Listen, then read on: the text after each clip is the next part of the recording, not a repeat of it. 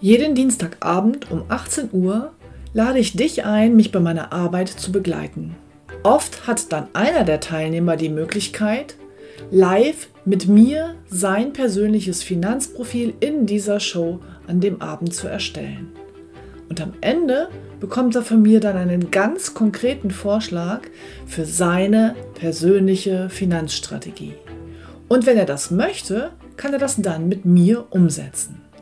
Weitere Informationen und den Link dazu findest du auf meiner Homepage utegrebethiel.de.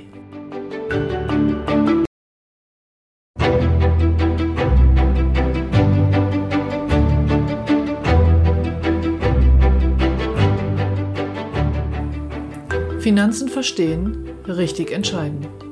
Der Podcast für Ihre erfolgreiche Finanzstrategie.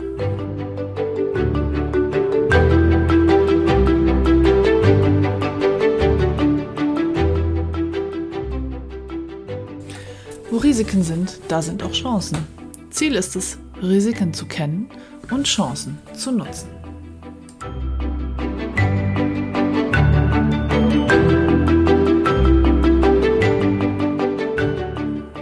Mein Name ist Ute Grebethiel und ich helfe finanziell erfolgreichen Menschen, fundierte finanzielle Entscheidungen zu treffen, damit sie heute und morgen gut leben und all ihre wirtschaftlichen Ziele erreichen können, ohne sich täglich mit dem Kapitalmarkt oder Versicherungsbedingungen auseinandersetzen zu müssen.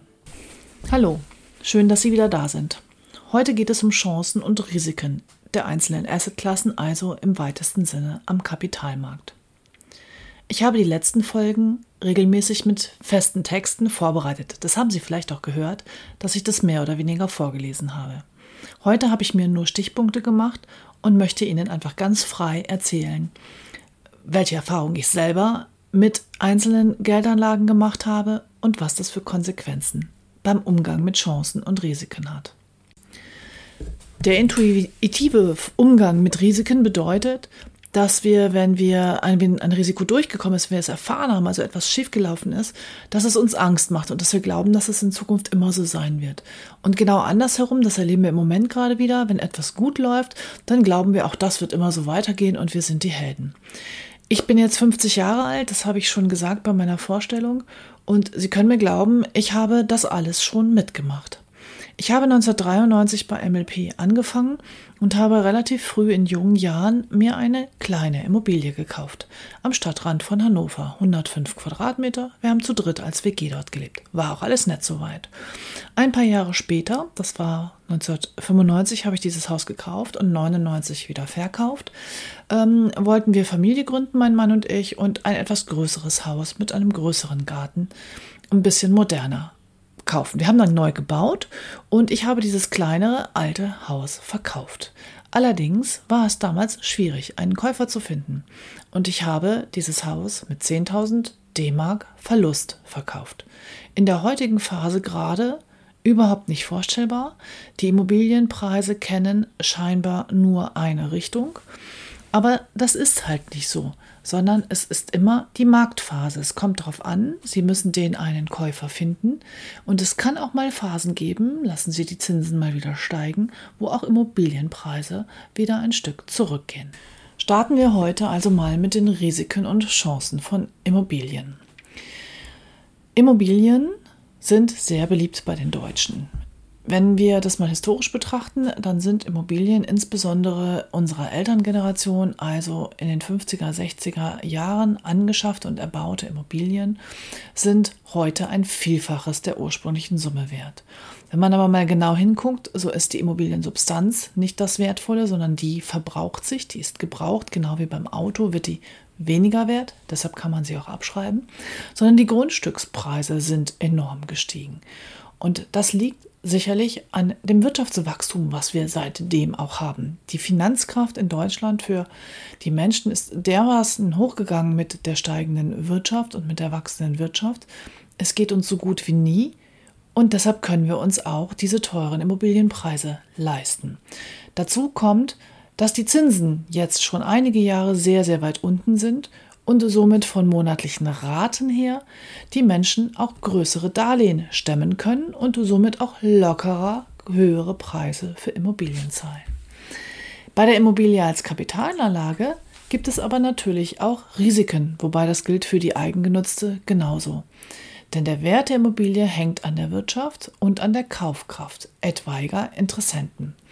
Die Risiken einer Immobilie sind, dass der Standort unattraktiver wird, dass eine Autobahn in die Nähe gebaut wird, dass Firmen abwandern, Arbeitsplätze verloren gehen, dass ein Kraftwerk oder irgendetwas, was laut ist oder stinkt oder irgendwie Angst macht, in der Nachbarschaft neu gebaut wird, ähm, dass die ersten Wohnungen leer stehen, weil hier Menschen in diesen Stadtteil nicht mehr ziehen wollen. Das sind die üblichen Risiken von Immobilien. Bei der Kapitalanlage Immobilie haben Sie auch das Risiko eines Leerstandes, dass mal eine Wohnung nicht sofort wieder vermietet werden kann, dass Sie Mietausfall haben, ähm, dass Sie eben Wertverlust durch, wie gerade schon gesagt, den Standort haben die Kapitalanlage Immobilie kann Aufwand machen. Das ist die Frage, geben Sie es an eine Hausverwaltung oder müssen Sie das selber machen, wenn der Mieter wechselt, wenn es Reparaturen gibt. Sie müssen auf jeden Fall Instandhaltungen einplanen oder auch erhöhte Abnutzung durch den Mieter. Beim Kauf ist es auch so, dass verdeckte Mängel in der Bausubstanz erst später zutage treten können oder wenn Sie neu bauen, dass Sie bei einem schlechten Bauträger landen und Fusch am Bau haben. Außerdem hängen sie auch noch oder haben sie ein gewisses Risiko, was die Politik angeht. Wenn sie zum Beispiel mit Mietsteigerungen rechnen und dann wird eine Mietpreisbremse eingezogen staatlicherseits, dann können sie vielleicht das nicht so verwirklichen, wie sie sich das gedacht haben. Die Immobilie als langfristiger Vermögensbestandteil hat den riesen Vorteil, dass wenn Sie einen Mieter haben, Sie lebenlang auch Mieteinnahmen haben. Aber es gibt eben auch Risiken, bei vermieteten Immobilien, die nicht zu unterschätzen sind. Und jetzt neigen Menschen dazu, wenn sie jahrelang tolle Mieter hatten und dieses Risiko nie durchgekommen ist, dass sie glauben, ja, Immobilie ist einfach super und sicher und geht immer nur nach oben. Im Moment scheint das so zu sein, vor allem in den Ballungsgebieten. Aber diese Risiken sollte man auf jeden Fall im Hinterkopf haben, wenn man in Immobilien investiert.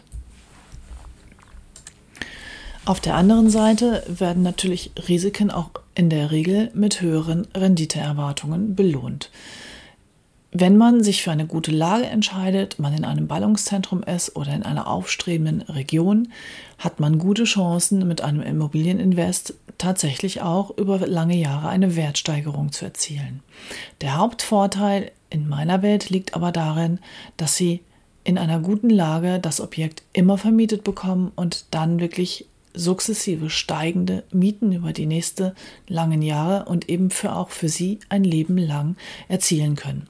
Deshalb ist die vermietete Immobilie auf jeden Fall ein sinnvoller Baustein für die eigene Altersvorsorge. Bei der eigengenutzten Immobilie gibt es ein paar andere Dinge zu bedenken, die wir in einer weiteren Podcast-Folge besprechen werden. Kommen wir nun zu den Aktien. Ich habe 93 bei MLP angefangen und 1994 meine ersten Aktien gekauft. Einzelaktien damals. Sie können sich vorstellen, die folgenden Jahre, das war die erste große Boom. Bis so ungefähr 98, 99 habe ich mich super gefühlt. Ich dachte, ich bin der klar spitzenmäßige operative Manager. Ähm, wer will mir was erzählen? Ich verdiene so viel Geld an der Börse und ich bin hier überhaupt der absolute Guru. Übrigens passiert im Moment genau wieder das Gleiche. Die Börse ist seit einigen Jahren gut gelaufen und immer mehr Leute, insbesondere ETF-Fans, ähm, gehen auch öffentlich damit raus und sagen alles ganz easy und musst nur dies und jenes und schon läuft das halt. Naja, ich habe das etwas anders erlebt. Sie wissen, Ende der 90er Jahre, dann spätestens mit 9-11, sind die Börsen massiv runtergefallen. Ich hatte also mal ein sehr, sehr hohes Depot und dann hatte ich ein sehr, sehr kleines Depot. Ich bin dann damals raus aus den Aktien und habe ganz normal, was heißt ganz normal, einfach ganz intuitiv, wie viele andere auch gesagt, das mache ich nie wieder. Das war emotional auch so ein großes Auf und Ab und sehr belastend damals, dass ich zunächst mal die Nase voll davon hatte. Dann habe ich aber angefangen, mich mit Behavioral Finance, also wirklich mal rational auch damit auseinanderzusetzen, was passiert hier eigentlich und wie verhalten sich die Menschen.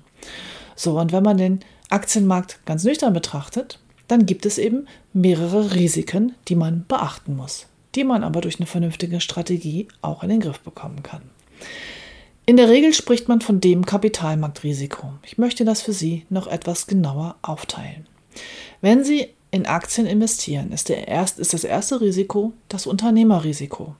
Also Sie kaufen eine Aktie, ich habe damals Einzeltitel gekauft, ja, und dann verschwindet das Unternehmen und schwupps, es ist Geld weg. Also Extrembeispiel ist Nokia.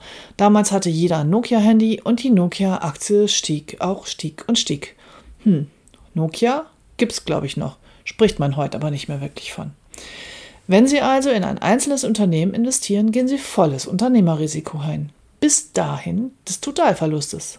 Firma weg, Geld weg, Aktie weg. Das zweite Risiko ist das Inflationsrisiko. Wenn Sie am Kapitalmarkt Geld investieren, haben Sie das Risiko, dass die Inflation schneller läuft als Ihr Mehrwert. Dieses Risiko besteht insbesondere bei lang laufenden Rentenpapieren. Das dritte Risiko ist das Währungsrisiko. Ja, jetzt kann ich in Deutschland bleiben oder in Europa, aber aktuell gibt es ein paar sehr spannende Firmen, die ein Riesenwachstum hinlegen, eher in den USA. Dann habe ich das Dollarrisiko. Und das vierte Risiko ist das Schwankungsrisiko. Das heißt, langfristig läuft der Kapitalmarkt den fundamentalen Daten der Unternehmen hinterher. Wenn Sie also ein Unternehmen haben, nehmen wir jetzt mal Apple, das wächst und wächst und wächst, dann steigt auch die Aktie. Zwischenzeitlich passieren an der Börse aber viele unlogische Dinge. Da gibt es eben dann mal psychologische, intuitive Kursrückschläge. Also irgendwo passiert irgendwas, irgendein Spitzenpolitiker hat Husten und schon kracht die Börse mal 20 Prozent runter. Kurzfristig und man kann es beobachten, gerade in der jüngsten Vergangenheit, es scheint so, dass die Märkte volatiler werden. Das ist der Fachbegriff für Schwankungen.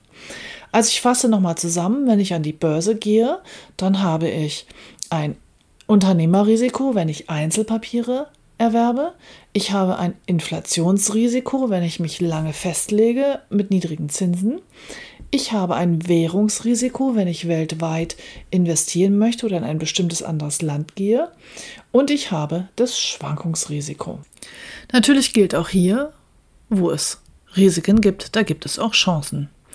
Ich habe im Aktienmarkt gute Chancen, an der Weltwirtschaft zu partizipieren und wenn Unternehmen stark wachsen, hier daran beteiligt zu werden. Ich habe die Chance, in anderen Währungen, bei Währungsschwankungen Geld zu verdienen und vor allem auch in fremden Volkswirtschaften am Wachstum teilzuhaben. Aktien sind ein echter Schutz gegen das Inflationsrisiko, weil wenn Preise steigen, steigen in der Regel auch Unternehmensgewinne. Bleibt zu allerletzt das Schwankungsrisiko, die starke Volatilität an den Aktienmärkten. Strategisch damit umgegangen, ist auch das eine Riesenchance hier, eine langfristig solide Rendite zu erzielen. Kommen wir nun zu den Rentenpapieren.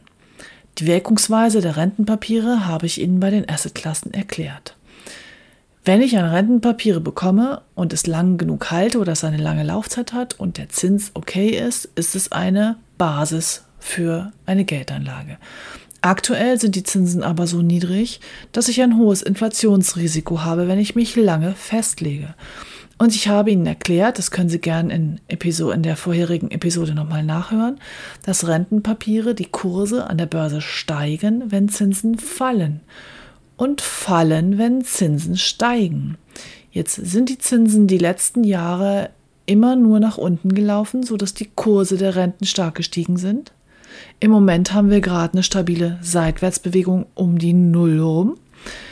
Und wir wissen, wenn die Zinsen wieder steigen, werden die Kurse von Rentenpapieren fallen. Aktuell sehe ich im Rentenmarkt höhere Risiken als in der Vergangenheit. Die Renditechancen sind aber im Moment eher mäßig. Auch hier gilt, wenn Sie höhere Zinscoupons haben wollen, müssen Sie höhere Risiken eingehen. Das heißt, Sie kaufen Anleihen von Ländern oder Firmen, die nicht so eine hohe Bonität haben aber damit steigt dann auch wieder das Ausfallrisiko. Zu guter Letzt zum Geldmarkt. Bei dem Geldmarkt haben Sie einzig allein das Inflationsrisiko, aber das ist eben ganz schön krass. Wenn Sie 0,00 irgendwas an Verzinsung bekommen und wir weiterhin die EZ, mit der Hilfe der EZB es schaffen, bei circa 2% Inflation zu bleiben über die nächsten Jahre, verlieren sie jedes Jahr an Kaufkraft. Und das ist über einen kurzen Zeitraum für den Puffer ein Preis, den man gerne bezahlen kann, aber auf Dauer vernichten sie so ihr Vermögen und das kann nicht das Ziel sein. Welche Möglichkeiten Sie also haben, Ihre Sparraten und Ihr Vermögen aufzuteilen, um es zu den einzelnen Zielen passend zu machen, das werde ich Ihnen in den nächsten Episoden vorstellen. Bis heute verbleibe ich mit lieben Grüßen, Ihre Ute Grebethiel.